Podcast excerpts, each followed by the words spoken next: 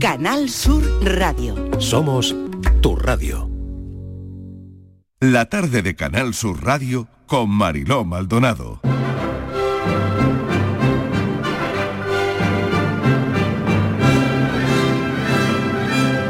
Aquí vais a descubrir todas las cosas que no pueden hacerse online, como por ejemplo oler una flor, bañarse en el mar, abrazar una mascota, mm, secar las lágrimas de tu hermano, ir en bici, cocinar, plantar algo, hacer ejercicio, echarse una siesta, recibir o dar un masaje.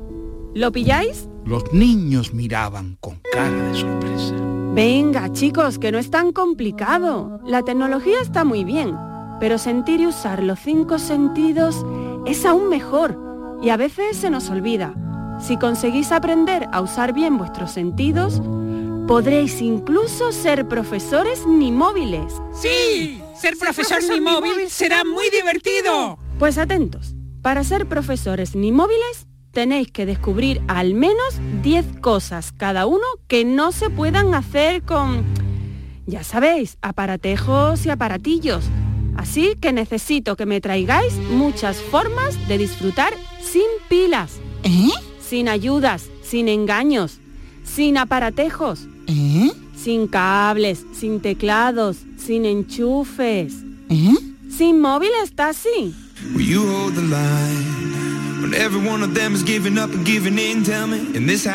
5 y 6 minutos de la tarde es una recreación que hemos hecho de los atrevidos de Elsa Punset en la isla de los Nimóviles. La cuestión de si la prohibición de los teléfonos móviles para menores es una solución adecuada es un tema muy, muy, pero que muy debatido estos días que involucra consideraciones tanto positivas como negativas, argumentos a favor de la prohibición, argumentos en contra de la prohibición, pero por eso, a través de este cuento, que yo creo que no es solo para niños, sino también para adultos, los atrevidos, vamos a tratar de arrojar algo de luz con Elsa Punset, que como saben es filósofa, humanista y además creadora de Los Atrevidos, una saga de cuentos infantiles basada en la inteligencia emocional. Y ha publicado este libro en el que habla de la importancia de recuperar la vida real. Pero no solo los niños, la vida real la tenemos que recuperar también nosotros, los adultos. Elsa Punset, bienvenida, gracias por acompañarnos en la tarde. Gracias a, vosotros, Marilo. Estoy encantada de estar aquí y me ha encantado esta pequeña dramatización que habéis hecho de los atrevidos. Estaba genial. Oye, pues Elsa, esto, esto apunta a maneras, ¿eh? porque creo que este libro dramatizado, vamos, es una maravilla igualmente. ¿eh? Bueno, es verdad que además los personajes de los atrevidos, que es uh, una, niña y su hermano pequeño Tassi y su mascota y, y una gaviota que es su entrenador emocional, son graciosos, son divertidos, hacen chistes, se lo pasan bien y la verdad es que me, ha gustado mucho escucharles. Pero fíjate, te estaba escuchando decir algo que creo que has puesto el dedo en la llaga, que es que aprender a educar a nuestros hijos en lo digital, ¿no? que es como, como el desafío que tenemos por delante, como les educamos en todo, pero en eso no hemos entrado. ¿no? Mm. Fíjate, ¿quién lo hace? Lo hacen los adultos. Tú cuando te despiertas por la mañana, Mariló, y, todas las personas que nos están escuchando que lo piensen. ¿Cuánto tiempo tardas en mirar una pantalla? ¿Tú te despiertas? ¿Cuánto tiempo tardas? Nada, porque me despierta el despertador del móvil, lo, primero que hago es apagarlo. Entonces, claro, eh, la pantalla es lo primero que veo, antes que la cara de mi pareja. Claro. una, una mm. tercera parte de personas, de adultos, la miran en cinco minutos después de despertarse. Mm. No han pasado cinco mm. minutos y la han mirado. Ah, y el resto tardamos ah, unos 20 minutos, pero si no nos despierta el móvil, porque si no es lo que tú dices, la tentación es inmediata, ¿no? Pasamos el equivalente a 34 años de nuestras vidas mirando pantallas. Eso es lo, que, lo que pasa, porque al final Claro, si incluyes televisión, teléfono, ordenadores, lectores electrónicos, te puedes pasar la mayor parte del día mirando una pantalla. Y nosotros somos los que educamos a nuestros hijos. pues ¿qué les estamos enseñando? Sí, sí, sí, totalmente, totalmente cierto. Es verdad que cuando eh, pones, eh, bueno, los pones así, mm, hay que recapacitar, ¿no? No sé si esta vida que estamos viviendo, Elsa, está aburriendo un poco a nuestro cerebro. Mm, lo que lo está es sobreestimulando. Pero también tienes razón, es, es, por una parte hay esta sobreestimulación de la distracción constante, Ah, nos está costando, nos estamos volviendo como muy impacientes y con muy poca capacidad de aburrirnos, que gran parte de la creatividad humana está en el aburrimiento, está en dejar la mente como flotar, ¿no? Eso lo estamos, lo estamos perdiendo. Pero mm, además, realmente lo que sabemos es que estas pantallas pues, nos pueden hacer más irritables. Por ejemplo, tú le das a un niño una pantalla cada vez que está aburrido o que está triste o que está enfadado, que es lo que hacemos muchos ¿Qué es lo padres. Que hacemos? ¿Qué es lo que hacemos? Claro, y es lo que hacemos nosotros. ¿Qué es lo que no está aprendiendo este niño? No está aprendiendo a regular esas emociones. Necesita siempre que algo externo le distraiga. Claro, tú si eres adulto y recurres mucho a la pantalla, a lo mejor ya has tenido una vida donde has aprendido que también puedes vivir sin pantalla y con tus cinco sentidos, a lo mejor ya has tenido un cierto entrenamiento, ¿no? Para, para tienes otros recursos. Pero un niño tiene un cerebro todavía muy maduro y bueno, estamos poniendo en sus manos pues ah, algo muy potente, que es este, esta, esta oleada tecnológica de estas, de estas pantallas de todo tipo, ¿no? Totalmente, vamos, escucharte es un poco mm, visualizar lo que hacemos, ¿no? Y, ponerlo en, contexto y en, y en palabras, ¿no? Es, que, lo, decías... sí, sí, sí, sí, sí, sí, adelante. No, y que, decías tú hace, hace un momento cuando empezábamos la conversación, ¿no? Que de alguna forma ahora hay un debate. ¿Por qué hay un debate ahora? Pues porque mira, y yo creo que esto es importante también que lo pensemos los adultos. ¿Por qué de repente estamos preocupados? Pues porque es muy reciente esta tecnología. Yo siempre digo que hemos sido, y sobre todo nuestros hijos, son los, los conejillos de India, ¿no? De alguna forma, de una tecnología que ha tardado muy poco tiempo en implantarse. Si tú piensas, otra gran oleada tecnológica hace unos 150 años fue la electricidad. ¿No? La electricidad que hizo, hombre, cambió nuestras vidas, porque de repente, en vez de irte a dormir cuando se ponía el sol, de repente tenías la posibilidad de vivir muchísimas más horas al día, ¿no? Y te, impactó nuestras vidas de muchas maneras la electricidad. Cambió la industria, cambió nuestra forma de vivir, cambió nuestra forma de socializar. Pero ¿cuánto tiempo tardaron las bombillas y todo lo que tenía que ver con la electricidad en llegar a una mayoría de hogares? Pues tardó casi 50 años.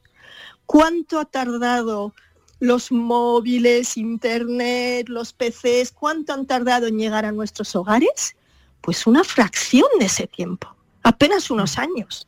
Entonces tienes una tecnología muy potente, muy atractiva, muy adictiva, que ha aterrizado en 10 años en nuestras vidas y de repente estamos todos diciendo, oye, que esto tiene un impacto, que tenemos que pensar qué hacemos, que tenemos que regularlo. Claro, es que esto nos está pasando a todos. Yo, eh, por lo que veo y por mi experiencia también con, con mis tres hijos, pues uno que ha nacido en el 2000 y otro en el 2007, veo que hay una diferencia entre los que han nacido ya digitales. Eh, Exacto. Totalmente. Mm, hay una diferencia, aunque haya siete años entre mm, pues de horquilla, hay una diferencia brutal, ¿no? Y por otro lado también los padres, no sé si estamos obligados a reeducarnos también, porque... Exacto. Eh, estamos tratando de educar a nuestros hijos cuando nosotros necesitamos esa reeducación y cuestionarnos cómo usamos la tecnología, que lo digo por mí. Claro, no, no, lo dices por ti y lo dices por absolutamente, yo creo que la inmensa mayoría de adultos que estamos, eh, bueno, vivos ahora mismo en esta, en esta época, ¿no? Y es complicado, pero también es un desafío. Yo, realmente pienso que educar, y, tú tienes, me has dicho tres hijos, ¿no? educar es una aventura, pero es una aventura que es muy creativa porque te obliga a replantearte cómo has vivido tú. Tú cuando educas a tus hijos dices, mira, estos valores que me han enseñado a mí me han servido y estos otros no tanto. Y yo creo que de forma muy consciente, a veces no somos tan conscientes, pero yo creo que es bueno hacerlo de forma consciente, decir esto sí, esto no. A esto le voy a dar mucha importancia, esto a lo mejor yo no lo tuve en casa, pues lo voy a hacer para mis hijos. ¿no? Con, con las nuevas tecnologías no tenemos ninguna experiencia, nunca nos han educado en eso, somos sabes que a nuestra generación la llaman inmigrantes digitales, ¿no? Llegamos como, los otros son nativos digitales, nuestros hijos, nosotros no. Y entonces, muy a menudo nuestros hijos pueden decir, ah, pues tienen prejuicios nuestros padres, a lo mejor, ¿no? Si, si les decimos, oye, no tanto móvil, pero yo creo que hay que ser, hay que tener un poco de mano izquierda y hay que estar dispuesto tú a hacer, tú sabes lo de la dieta digital, ¿lo has, lo has hecho alguna vez? No, no lo he hecho, lo sé, pero no lo he hecho. Pero es, eh, eh, no, lo, haces, ¿sabes por qué? Porque es mm. adictivo el teléfono. Claro, eh, porque es que, lo es. Claro que lo es. Entonces es muy difícil, pero es tan importante pensar que los humanos somos seres de carne y hueso. Nos relacionamos los unos con los otros mirándonos a los ojos, escuchándonos. Tú sabes que nuestros hijos les están pasando cosas buenas con la tecnología, pero cosas malas también, ¿no? Por ejemplo, cuando tú quitas los móviles de un aula, no solo mejoran los rendimientos académicos porque se concentran más en lo que están haciendo ¿no? en ese momento, um, y por razones que ni siquiera entendemos muy bien, pero es que las relaciones entre niños en las clases mejoran. Y una de las razones, ¿tú te has preguntado alguna vez por qué la gente es tan cruel por redes sociales, por ejemplo? Porque se dicen cosas que mm. nunca se dirían cara a cara? Me lo pregunto muchas veces y creo que en parte también puede ser por el anonimato, porque no tienes a la persona delante. Exacto, exacto. Es anonimato, es decir, hay un punto de cobardía, pero hay un punto de empatía. Es decir, los humanos, para comunicarnos, Mm, nos contagiamos las emociones físicamente. Cuando nos miramos a los ojos, cuando nos enfadamos con alguien, vemos su reacción, por ejemplo, ¿no? Vemos que le estamos haciendo daño de alguna manera. Y eso hace como un círculo de, de emociones que intercambiamos. A través de las redes sociales nos volvemos muy fríos porque no vemos al otro, no lo sentimos. Entonces es una forma de relacionarnos muy diferente. Y todos esos eh, conceptos, tenemos que hablarlos con los niños, tenemos que explicarles, oye, ¿por qué necesitamos atención plena los humanos? ¿Por qué necesitamos abrazarnos? ¿Por qué tengo... ¿Tú, sabes lo difícil que es ahora mm, ver a padres y a hijos que realmente dejan el móvil a un lado y que mm. no interrumpen sus conversaciones o que a lo mejor mm. pasan una hora cocinando juntos, pero que dan atención plena el uno al otro. Pues mm. eso es muy importante para los humanos y eso lo estamos perdiendo con los móviles. Qué pena, ¿verdad? Porque, bueno, es tremendo. Y ahora sí quería preguntarte lo de prohibir, ¿no? Porque parece que este es un poco el debate. Em, se está haciendo en algunos colegios prohibir el móvil directamente en las aulas, ¿no? ¿Qué te parece el asunto de prohibir, la prohibición como tal? Pues mira, a mí me parece que más que prohibir, lo que estamos hablando es de regular el uso. ¿no? Estamos, y yo creo que más que opiniones, lo que tenemos que tener es, con los datos en la mano, tomar decisiones toda la comunidad educativa. Yo no sé por qué tenemos de alguna forma hemos sobreprotegido a nuestros hijos en lo físico, pero los hemos abandonado en lo digital. En lo tecnológico, totalmente, totalmente de acuerdo. ¿Por qué no, por qué no educamos No lo dejamos salir, es verdad que, exacto, exacto, no lo dejamos salir eh, em, pues eh, a determinada hora o tiene una hora para volver a casa, pero en cambio eh, esto no lo hacemos con el teléfono móvil, ¿no? No, no, no, es como una especie de, mundo mm, mm. en, el que sabemos que pasan cosas muy duras y ojo, porque yo, mm, la tecnología está aquí para quedarse. yo creo que no hay que demonizar la tecnología, pero hay que saber lo que realmente, el, el, impacto que está teniendo en la salud mental de nuestros hijos. Una de las cosas que nos dicen los estudios, y creo que hay que fijarse mucho en qué dicen los estudios, que son recientes, porque insisto, la tecnología es reciente esta tecnología. Entonces tenemos datos recientes, estamos empezando a ver sus efectos. Así que una de las cosas que sabemos es que la mayor parte de los padres no tienen ni idea de a qué se enfrentan sus hijos en las redes cada día, la cantidad de pornografía, la cantidad de violencia, la cantidad de retos virales, la cantidad de desinformación. Tú no dejarías que tu hijo saliese a la calle a enfrentarse a esto, estarías horrorizado. Entonces, ¿por qué miramos todos para otro lado? ¿Por qué nos espantamos o nos llevamos las manos a la cabeza cuando decimos, oye, pues hay que regular esto, hay que protegerles? Un niño es un ser frágil, no tiene la fortaleza que tiene un adulto para regularse a sí mismo o para entender esas imágenes y esa información que le llega. Así que claro que tenemos que educar a nuestros hijos y apoyarles en ello. Hay preguntas como, ¿debemos tener em, los colegios libres de teléfonos móviles? ¿Eso va a mejorar la, salud mental de la gente joven? ¿Va a mejorar de alguna manera em, los resultados académicos? Porque yo creo que esto es ahora mismo lo que se están preguntando las aulas. Eh, vale, pues esas dos preguntas, sí, Marilo, estas dos preguntas que acabas de hacer sabemos a ciencia cierta que sí.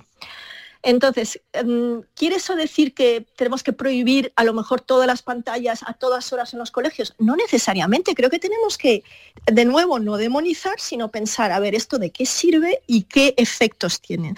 Sabemos que los niños se relacionan mejor entre ellos en un aula cuando no tienen móviles por medio creo que es por lo que te comentaba, os comentaba antes, ¿no? Porque los humanos estamos hechos para entendernos cara a cara. Requiere una gran madurez relacionarse con los demás humanos a través de una pantalla. Requiere un extra de empatía que a estas edades les cuesta ejercer, ¿vale? Es demasiado potente lo divertido que es, lo adictivo que es el móvil en un aula, lo fácil que es hacer daño a alguien, tomar el pelo a alguien, y a lo mejor empieza todo como una broma y termina como algo muy duro, ¿no? Así que, claro que sí, yo creo que hay que tomar decisiones con los datos en la mano y que los educadores, que es toda la comunidad educativa, ¿por qué, ¿por qué está saltando esto en los colegios? Porque hay un problema de salud mental muy grave entre los adolescentes. Se están adelantando, nunca habíamos visto problemas de salud mental que tienen que ver con ansiedad, con estrés, con depresión a edades tan tempranas. Pues claro que son los colegios que están dando la voz de alarma. Y claro que los padres, toda la comunidad educativa tiene que apoyar y tenemos que legislar y tenemos que tomar decisiones, pero no basado en demonizar ni en decir esto es un horror, no, en decir esto es una tecnología muy atractiva, muy potente y tenemos que poder um, fomentar un uso equilibrado, que es, el, es, lo que yo propongo ¿no? en el libro de los atrevidos, y estamos hablando ahí de niños aún más pequeños, exacto, pero es claves para un uso equilibrado de la tecnología, no es para no usar la tecnología, no, es para recordar que somos seres vivos y que para crecer bien, desde luego cuando eres pequeño no necesitas la tecnología para nada, necesitas tus padres, tus amigos y un entorno realmente em, interesante, que, que aliente tu curiosidad, etc. Pero fíjate, hablabas... Mm, sí, sí, adelante, adelante. Simplemente un, punto más, ¿no? que me parece muy importante. ¿Quién está sufriendo particularmente entre los adolescentes eh, con, con las redes sociales? Las niñas las niñas están teniendo muchos problemas de salud mental ah, por todo lo que supone redes sociales, lo que supone las horas vacías perdidas intentando alcanzar un, ¿sabes? intentando parecerte a personajes que la mitad no son ni reales y es que aunque lo fuesen, ¿no? Es que no, que que realmente les ponemos unos ejemplos y unos modelos a estas niñas en redes que son, que son durísimos. Que es una barbaridad, que es una auténtica barbaridad. Bueno, pues es tremendo porque es la vida que, estamos viviendo, pero como tú dices, bueno, no hay que demonizar, las redes están ahí, los móviles también, solo hay que saber usarlos, pero no de forma equilibrada. Se nos ha ido de las manos completamente. Un poquito. Entiendo que se nos ha ido se nos ha ido de las manos. Hago una pregunta personal, eh, Elsa, ¿cómo, ¿cómo te educaba eh, a ti tu padre? Porque, bueno, Eduardo Punset, fíjate, ¿no? Que mm, tanto le echamos de menos y, que él hablaría tanto de esto, ¿no? De, tecnología y, de este, y, de este, y de este mundo, ¿no? Tan, tan así que tenemos, ¿no? Eh, ¿cómo, ¿Cómo era su educación, Elsa?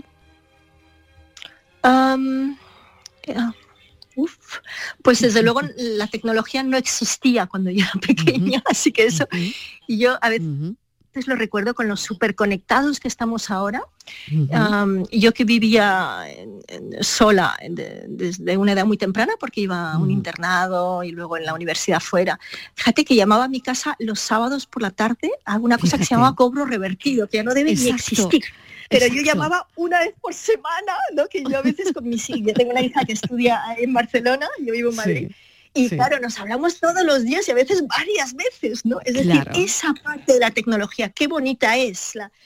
Y, yo creo que cuando los padres dicen uso equilibrado de la, tecnología, no solo es eh, limitarlo, Marilo, también es enseñar al niño a usarlo de una forma menos pasiva, mucho más activa. Pues vamos a llamar a la abuela, vamos a hacer un FaceTime con la abuela, o vamos a hacer un viaje por el mundo con Google Earth, o vamos, Realmente hay muchas cosas buenísimas que descubrir a través de una pequeña pantalla, pero eso también es educar en el buen uso de la tecnología, ¿no? Así que yo, yo, yo, yo, creo que eso también es, es importante que lo recordemos los padres. Ya te digo, yo de pequeña es que no tenía vamos, yo recuerdo las cartas que llegaban cuando todavía se escribían las cartas a mano y lo que tardaban en llegar, y la alegría que te daba recibir una carta. Era un mundo más lento. Nuestros hijos ahora viven en un mundo que nos está desquiciando un poco a todos por la velocidad que tiene y creo que es fundamental que les recordemos que son seres de, carne y hueso, ¿no? Que necesitan oler una flor, que necesitan contactar con la naturaleza uno de los problemas, por ejemplo, para los padres que nos estén escuchando, ¿no? que tienen los niños pequeños con la tecnología, es que no duermen suficiente, que cada vez hacen menos ejercicio. No, tienes que ejercitar tu cuerpo, tienes que salir al parque, tienes que abrazar un árbol, tienes, tienes que sentir la lluvia. Estás vivo, no eres un ser virtual. Así que, no sé, simplemente es disfrutar de ese milagro que es ser un ser de carne y hueso. ¿no? Yo, yo creo que es contagiarles esto y como tú bien decías al principio de la charla, para eso nos tenemos que reeducar un poquito nosotros y ponernos también un poquito de frenos, porque les estamos enseñando en las dos primeras décadas de vida hábitos sanos tecnológicos y eso es una responsabilidad enorme. Elsa, muchísimas gracias por la charla, la conversación tan interesante y recomendamos los atrevidos para, eh, yo creo que para todos en la isla de los Nimóviles, con ilustraciones muy bonitas de Esther Garay. Así que muchísimas gracias, Elsa, ha sido un placer. Gracias a vosotros siempre, un abrazo muy fuerte. Un abrazo.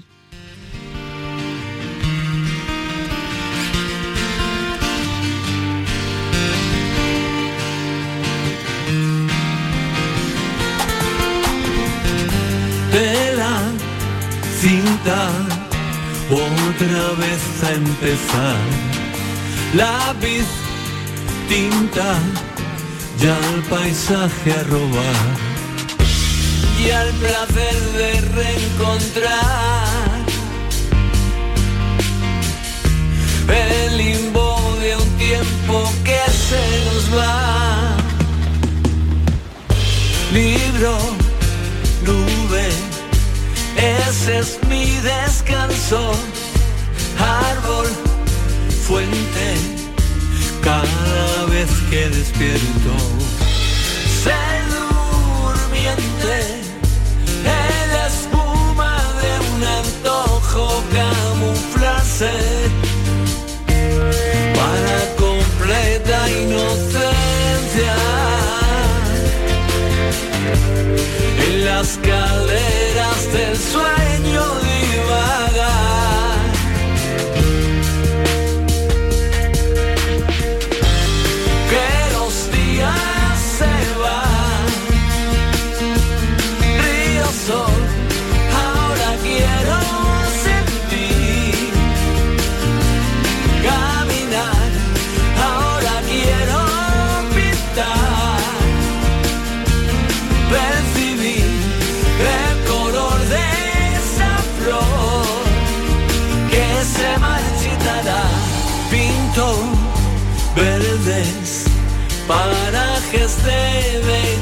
desolada.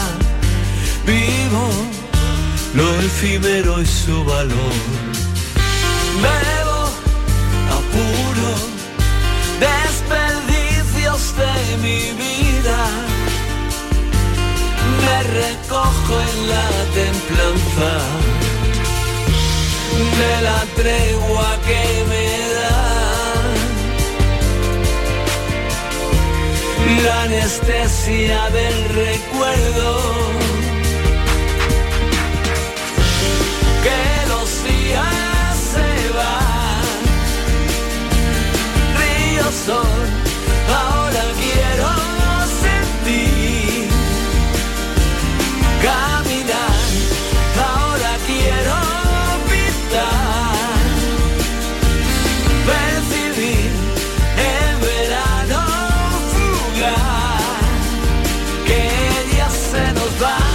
tarde de Canal Sur Radio Con Mariló Maldonado.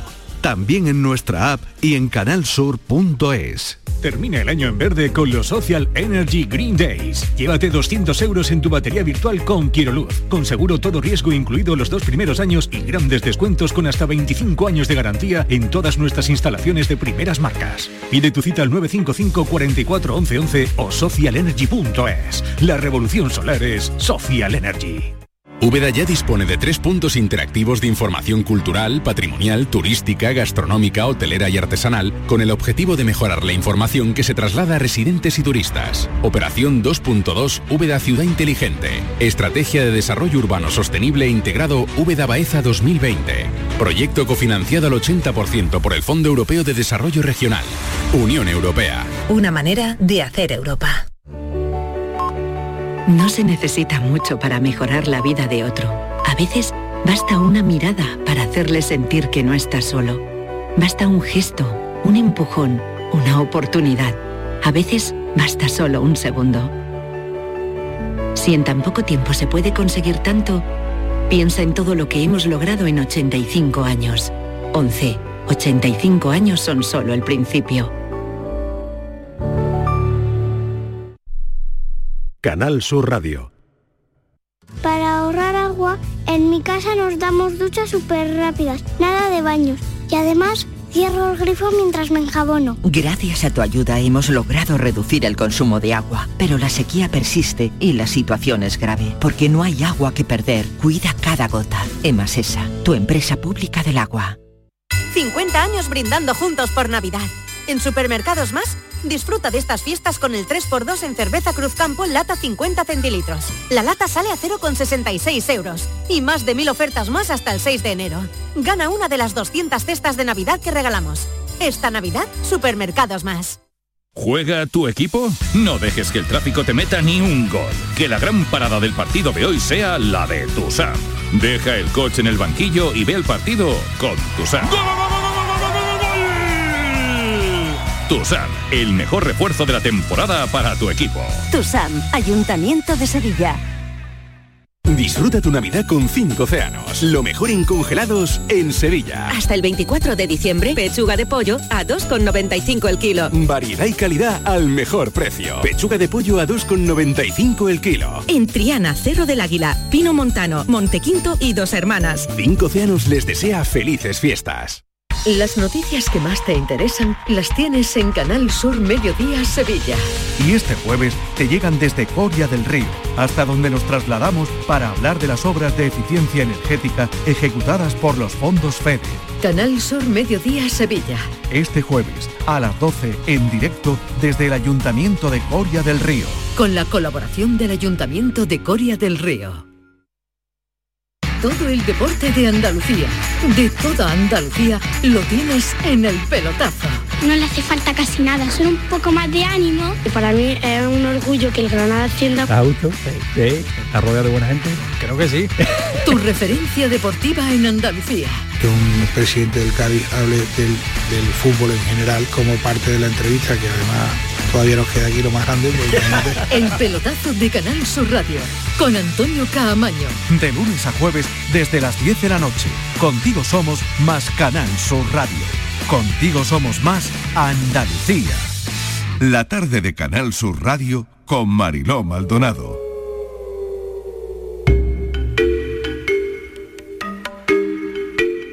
Seis y 33 minutos de la tarde, momento para la tarde en tu búsqueda con Patricia Torres. Patricia, bienvenida. Hola Marilo, ¿qué tal? Buscan a un hombre de 76 años desaparecido desde el 26 de noviembre en la línea de la Concepción en Cádiz. ¿Qué sabemos, Patri? La Asociación So Desaparecidos Mariló ha emitido una alerta a través de las redes sociales en la que señala como urgente la búsqueda de este hombre. Se llama José Manuel Gutiérrez Caso, tiene 76 años, es de complexión delgada y mide 1,70. Tiene los ojos marrones y la última vez que fue visto llevaba un pantalón oscuro, camisa clara, una gorra y un bastón. Las autoridades piden que cualquier persona que lo vea se ponga en contacto con la asociación a través de los teléfonos 649 952957 o al 617 12 69 09. También a través del correo info arroba soddesaparecidos.es o con las autoridades policiales. Buscan a un hombre, como saben, de 76 años, desaparecido, hemos dado todos los datos, desde el 26 de noviembre en la línea de la Concepción.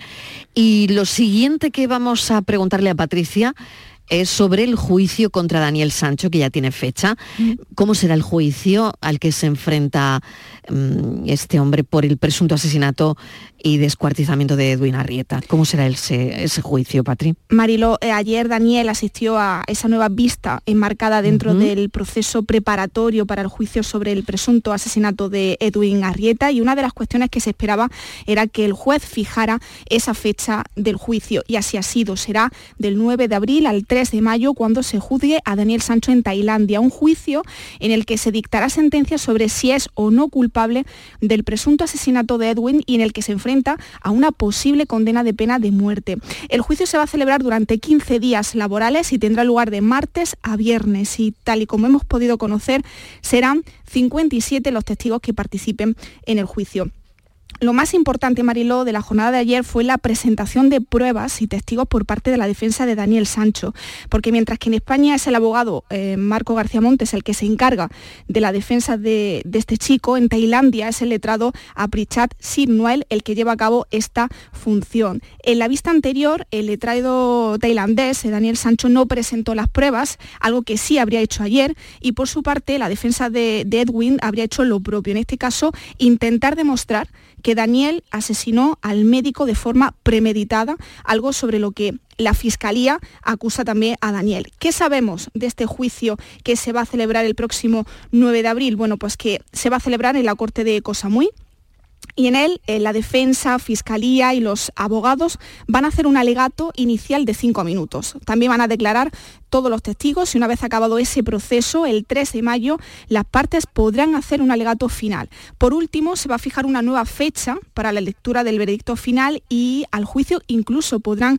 acudir periodistas, pero el aforo parece ser que va a estar controlado y habrá que seguir las normas budistas del país. Los primeros que van a declarar serán los testigos por parte de la Fiscalía, que posteriormente darán paso a los citados por el abogado de Daniel Sancho, mientras que los abogados de la familia de Arrieta han llamado a dos, incluyendo incluso a los padres de Edwin, a Leobaldo Arrieta y a Marcela Arteaga, que van a ver por primera vez las caras, eh, la cara en este caso del asesino confeso de su hijo. Uno de los testigos clave del juicio a Daniel Sancho Mariló también será Luis un hombre que denunció a Edwin Arrieta por acoso y que ha participado y hemos podido ver eh, su testimonio, escuchar su testimonio en diferentes medios de comunicación. Lo han llamado para el juicio. Y lo han llamado para el juicio. No tenía ni idea. Sí, en una ocasión él ha contado en una entrevista eh, que recibió 143 llamadas de Edwin, eh, que fue a su casa 30 veces en un mismo día. A pesar de que llegaron al parecer un acuerdo entre ellos, esto no paró y siguió llamándole, siguió acosándole. Al igual que él, el próximo 9 de abril tendrá que declarar 57 testigos, como por ejemplo, importante, la persona que alquiló el bungalow en el que pasaron la noche Daniel y Edwin. Y también van a, testificar eh, Meu, que a quien el chef acudió para alquilar la moto con la que se movió por la isla, así también como la dueña del establecimiento de kayaks, donde el joven cogió la canoa y se fue mar adentro. Cabe recordar, Mariló, que los tres delitos que se le imputan a Daniel son matar a otra persona con premeditación, enterrar, ocultar, quemar o destruir en secreto eh, un cadáver para ocultar la muerte o causa de la muerte, de este caso de Edwin, y dañar, destruir, ocultar, sustraer, extraviar o inutilizar documentos ajenos. Daniel sí que se ha declarado culpable de ocultar o haber hecho desaparecer partes del cuerpo de Edwin, pero no de haber asesinado al médico ni de tampoco extraviar documentos ajenos. Daniel mantiene, Marilo, que todo sucedió fruto de un accidente a consecuencia de una pelea que tuvo con Edwin Arrieta. Pues esto es lo que hay de momento. Em, el juicio, eh, hemos sabido que em, ya tiene fecha el juicio contra Daniel Sancho por el presunto asesinato y descuartizamiento de Edwin Arrieta. Esto es lo último. Vamos con otro caso en la tarde en tu búsqueda, el caso de Antonio Buza, que lleva cuatro años luchando para que se haga justicia con su hija Ana, muerta a los 19 años en una cuneta de una carretera de Sevilla. La verdad es que la vida de este padre cambia, cambia para siempre ese 7 de septiembre del año 2019. Patricia. Si ese día, hace ya más de cuatro años, la Guardia Civil se presenta en casa de Antonio, padre de dos hijos, Ana, que entonces tenía 19, y un hermano dos años menor. Los agentes le comunican que Ana ha muerto en extrañas circunstancias. Esas extrañas circunstancias eran que el cuerpo de la joven estaba detrás de unos quitamiedos de la autovía A4 a la altura del kilómetro 511 sentido Córdoba Sevilla, en el carril de deceleración de la salida de Carmona. Tan solo 36 horas después de su muerte, la Guardia Civil cerró el caso como suicidio, pero Antonio, padre de Ana, jamás se creyó esta versión. Desde entonces lleva luchando por aclarar cuáles fueron esas extrañas circunstancias. El cuerpo de Ana estaba a unos 60 metros del vehículo en el que viajaba junto a su novio, que no tenía ni un solo rasguño cuando la Guardia Civil, los servicios sanitarios y unos cuantos conductores llegaron al lugar del suceso. Tras numerosos estudios y después de enterarse de que la Guardia Civil no solicitó las grabaciones en las cámaras de seguridad de la carretera, Antonio inició una investigación por su cuenta para comprobar que si su hija se había suicidado o su pareja estaba detrás de lo que le había ocurrido. Lo primero que descubrió con ello fue que dichas grabaciones ya se habían borrado y que todos los peritos e ingenieros a los que contrató coincidían en que Ana la habían atropellado y que la versión del suicidio era inverosímil. Desde entonces todos sus esfuerzos se han centrado en tratar de reabrir su caso, que se seguirá investigando, que se siguiera investigando y que además fuera tratado desde un juzgado de violencia de género. Antonio, ¿cómo se encuentra? ¿Qué tal está? Bienvenido. Eh, buenas tardes, muchísimas gracias por el interés que muestran por el caso de mi hija. No eh, podría ser de otra forma. Cuéntenos cómo, cómo está y sobre todo la investigación parece que ha ido avanzando durante un tiempo, pero, pero no sé en qué punto se encuentra ahora mismo, Antonio. Sí, el caso está ahora mismo en un, juzgado de violencia de género de Sevilla Capital, en el que debería haber estado hace tres años, tres años y pico porque mm, cuando una persona es imputada por la, por la, por la muerte de su pareja, eh, en ese momento el juzgado de instrucción normal debería haberse inhibido, la jueza eh, Rocío Villarrubia debería haberse inhibido en favor de un juzgado de violencia de género. ¿Por qué no se hizo, Antonio? ¿Por qué no, ocurrió? Eh, mire, yo creo que lo que se creó, la Policía Judicial prácticamente no hizo nada, un trabajo inexistente, y entonces se creó una presunción de suicidio porque este, el investigado ahora, el que fue novio de mi hija, pues había cambiado cuatro veces de versión en el lugar de los hechos. En la primera ocasión dijo que se había cruzado un animal o algo. Después dice que, cuando la, Guardia Civil de Tráfico, que está haciendo bien su trabajo, pues le dice que no se lo creen. Eh, entonces dice que, que miró hacia atrás porque mi hija supuestamente iba detrás del asiento del copiloto. El asiento del copiloto supuestamente iba vacío y ella iba detrás, cosa también ya extraña en una pareja de novios que llevan... Extraño. Muy extraño, eso es extraño ya de entrada, ¿no? Mm. Pues, pues dice que mira hacia atrás y se estrella contra el quitamiedos. En la Guardia Civil sigue sin creerse esa versión y después, cuando ya lleva una hora, hora y pico en el lugar de los hechos y siguen sin creérselo, entonces, cuando aparece la madre por el lugar de los hechos, ellos son de Lora del Río, unos 30 kilómetros de Carmona, y aparece andando por el arcén, tampoco me explico muy bien eso, y dice que entonces, dice él que se ha tirado voluntariamente del coche eh, porque había discutido conmigo por sus malas notas. Era el 7 de septiembre, el curso no había empezado, mi, hija era una alumna brillantísima, eh, de matrícula de honor en primero de filosofía, después de muestra se le ha hecho hasta homenaje allí, y algún profesional que había por allí, algún guardia civil, pues nos conocía y decía que eso no podía ser, que la niña no, no era así. Entonces cambió nuevamente de versión y dijo que, que había discutido conmigo, que se había lanzado voluntariamente del coche, y porque había discutido conmigo por temas de dinero. En fin, con esa cantidad de versiones diferentes. Él sin ningún rasguño allí al lado del coche. La niña detrás del quitamiedo muerta. Eh, una pareja de novio que llevan un año y ella va detrás del asiento del copiloto y ella conduciendo. O a pesar de todo eso, se le dio por válida las versiones últimas que dio por la policía judicial, ¿eh? ya cuando aparece la policía judicial, porque los de tráfico la llaman, o sea, no se creen esas versiones, pues dan por válida esa, esa se creó una presunción de suicidio y, no se investigó, mire, atento, ¿eh? unas pocas de cosas. No se miró el vision, o sea, no se, se pidió el visionado de las cámaras de videovigilancia que había en el puente cercano, que hubiesen, vamos, hubiesen mm, resuelto el tema, seguro. En segundo lugar, no se le tomó declaración a las personas que pararon a auxiliar, ni se les tomó sus datos de filiación, teléfono, nombre, nada. Apareció una agenda eh, de mi hija en la que decían que tenían cita con una psicóloga y pues ya, ya dijeron ellos, pues, pues está claro, ¿no? Si ella se ha tirado del coche y está con una psicóloga, pues está mal de la cabeza y ya está.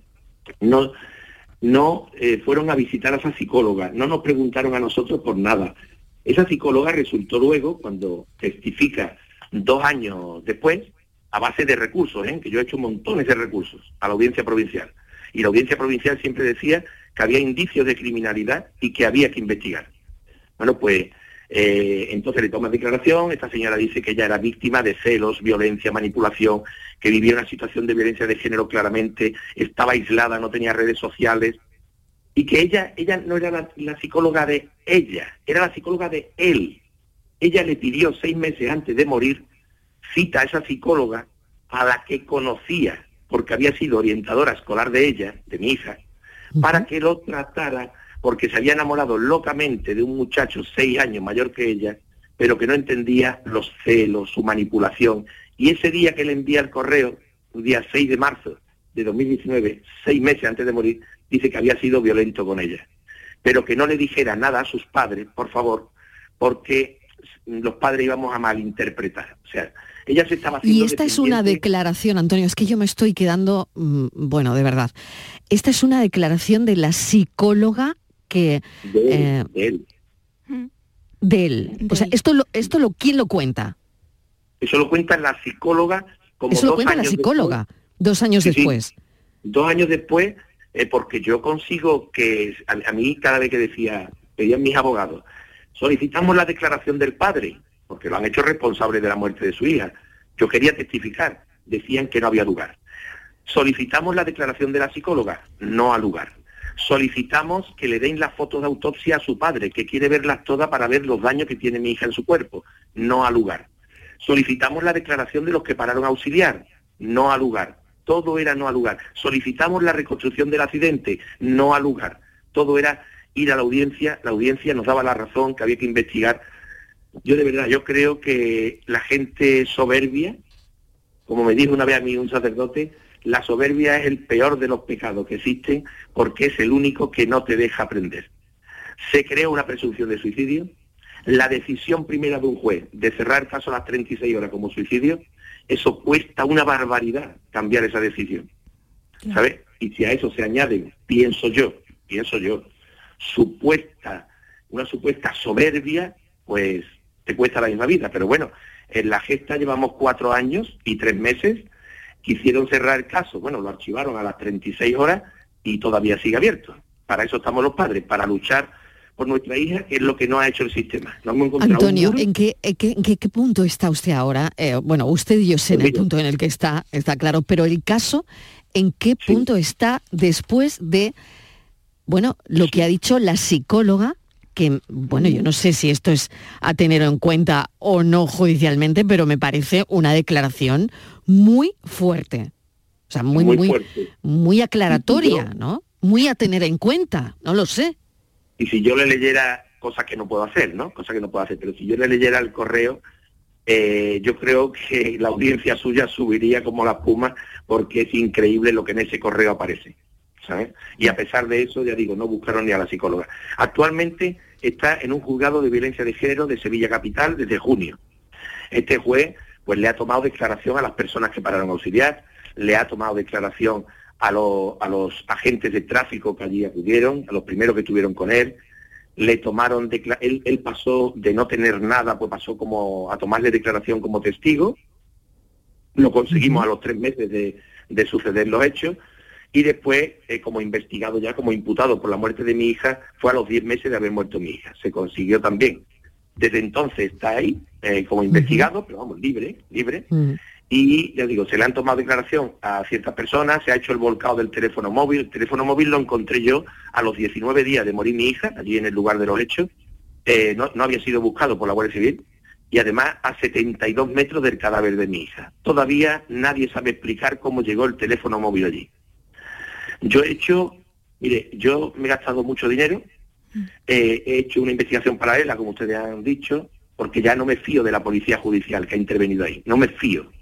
Eh, yo sé que lo que están haciendo es taparse unos a otros. Entonces, yo he hecho dos reconstrucciones del suceso, del, que ocurrió allí, dos reconstrucciones, eh, una por, desde el punto de vista criminológico, otra desde el punto de vista de ingeniería, de ingenieros. He contratado a detectives, he presentado dos informes forenses, uno del presidente de la Sociedad Catalana de Medicina Legal y Toxicología y otro de uno muy famoso que hay en Málaga, tengo otros dos también ahí en la recámara para presentarlo ahora próximamente, al menos uno de ellos. Y todos los informes forenses sí explican, todos los míos, mis informes forenses, sí explican todas las lesiones que presenta el cadáver de mi hija. Sin embargo, el informe que se hizo en su día, que fue una, vamos, una chapuza, y el informe ampliatorio que después hizo el jefe del que había hecho la chapuza, pues no explican todas las lesiones que presenta el cadáver. Es decir, con la hipótesis del suicidio no se explican todas las lesiones que tiene mi hija, el cadáver de mi hija. Sin embargo, con la hipótesis del atropello sí se explican todas las lesiones que tiene. Entonces, eh, eh, se ha hecho más cosas. Yo estoy ahora mismo liado con algunos eh, Mm, informes más desde el punto de vista tecnológico mm. y algunos más que no quiero hablar ahora mismo. Entonces yo lo único, que pido, lo único que pido es que el caso, el caso eh, está ampliada la instrucción hasta finales de enero. Y mm, yo lo que necesito es que me dejen un poquito más de tiempo. Yo creo que nos lo merecemos. Es decir, cuatro años para que la Guardia Civil investigue el teléfono móvil de mi hija, cuatro años investigue el teléfono, yo creo que al menos nosotros nos merecemos cuatro meses o cinco meses para nosotros mis peritos, que son varios, están analizando eso y es mucha información.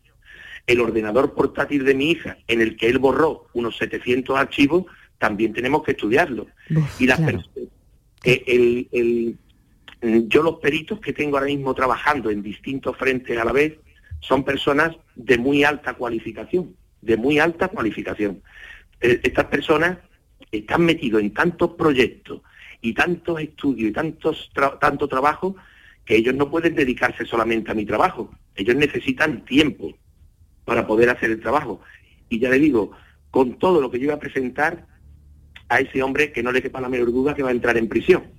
Yo lo único que necesito es una ampliación pequeñita hasta marzo o cosas así, del caso de mi hija, de, del periodo de instrucción, presentar esas pruebas, que no se archive el caso, por supuesto, yo creo que no se va a archivar, vamos, con la cantidad de bueno, con todo lo que, todo lo que va a aportar, con, todo, lo que no ha contado, Marilo, por todo lo que no ha contado. yo entiendo, entiendo, mire, que no, que ese caso no se puede archivar, ¿no?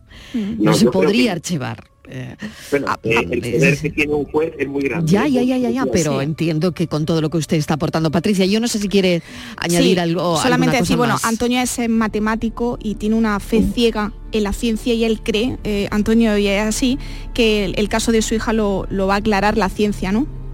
Sí, mire, yo estoy completamente seguro, con todo lo que tengo, que lo que va a lo que va a demostrarse es lo siguiente que mi hija venía del hora del río, donde se iba a quedar cuatro horas antes, cuatro horas antes de morir, mi hija se iba a quedar por primera vez en casa de la madre del novio, con él, se iba a quedar dos noches, dos días completos. ¿Qué ocurrió para que mi hija vinieran de vuelta de Lora hacia Carmona y en la autovía, cogieran la autovía y mi hija aparezca muerta cuatro horas después de haberla visto su madre aquí en Carmona?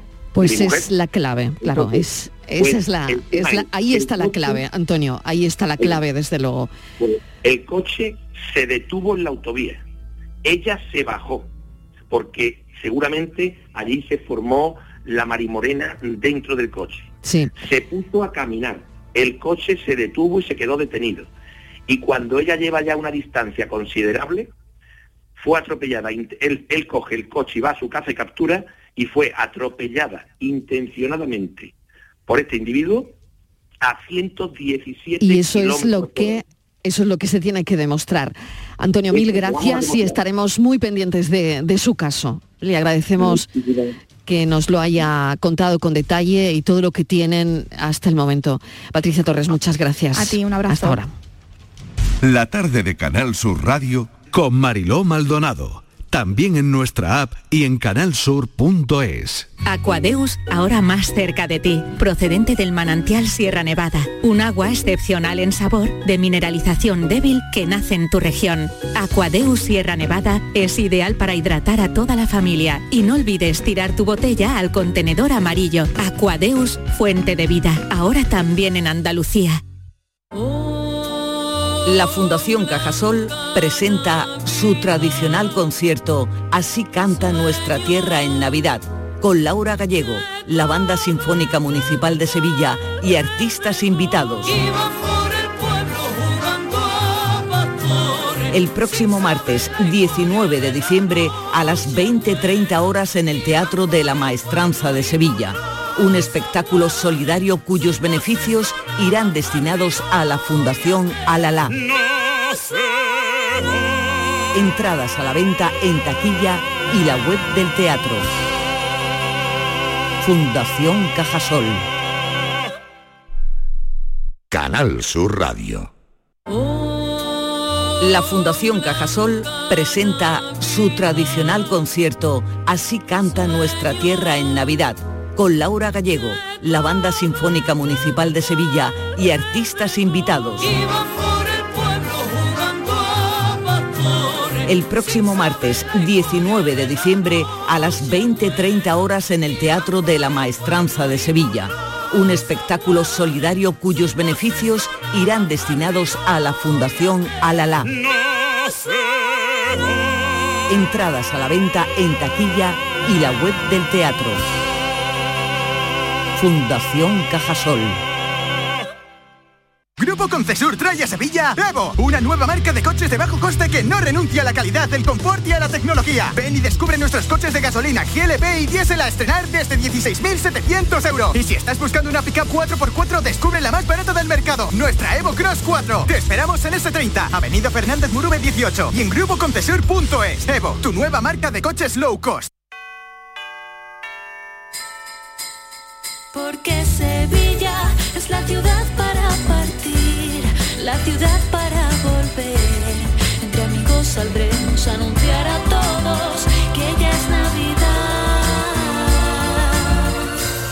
En tu universidad. La Universidad de Sevilla te desea felices fiestas.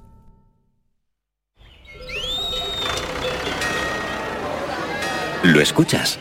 El entorno rural no está vacío, sino todo lo contrario. Desde Coceder venimos trabajando desde hace 40 años para ser referentes en la creación de oportunidades en el medio rural. Ahora, con un plan de transformación digital que nos ayudará a potenciar nuestros pueblos con más y mejores medios, creando nuevas oportunidades. Campaña financiada por la Unión Europea Next Generation Plan de Recuperación, Transformación y Resiliencia, Gobierno de España. Vigorra toma la calle. La mañana de Andalucía sale a tu encuentro. Recorremos Andalucía con Jesús Vigorra.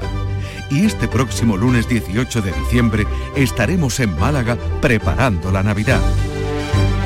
Vamos a recorrer la Málaga tradicional, la picasiana, la moderna que se ha abierto a su puerto en pleno centro de la ciudad. Vamos a conocer aún más a su gente, su gastronomía, su vocación pionera en tecnología, su proyección comercial en España y el extranjero. La mañana de Andalucía con Jesús Vigorra. Este próximo lunes 18 de diciembre, edición especial desde Málaga. Contigo somos más Canal Sur Radio.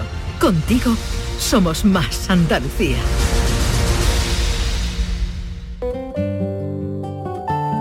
La tarde de Canal Sur Radio con Mariló Maldonado.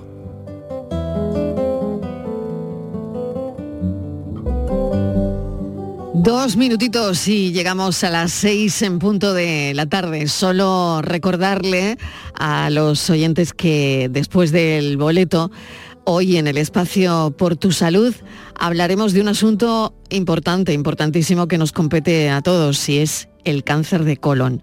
Así que de entrada lo anunciamos ya y recordarles que si tienen algún mensaje, algún audio para nuestra experta, la doctora que nos va a acompañar, pues que tenemos dos líneas, 670 94 30 15 o 670 940 200. Hablaremos, como les digo, del cáncer de colon, que es una enfermedad que afecta al colon eh, o al recto y que se forma cuando las células del revestimiento del intestino grueso experimentan cambios. Así que la edad puede ser un riesgo, antecedentes familiares, eh, tener una historia personal de, de pólipos, en fin. Yo creo que va a ser muy interesante y además hay que recordar que es un cáncer que es el bueno de los de los más habituales y esto es importantísimo.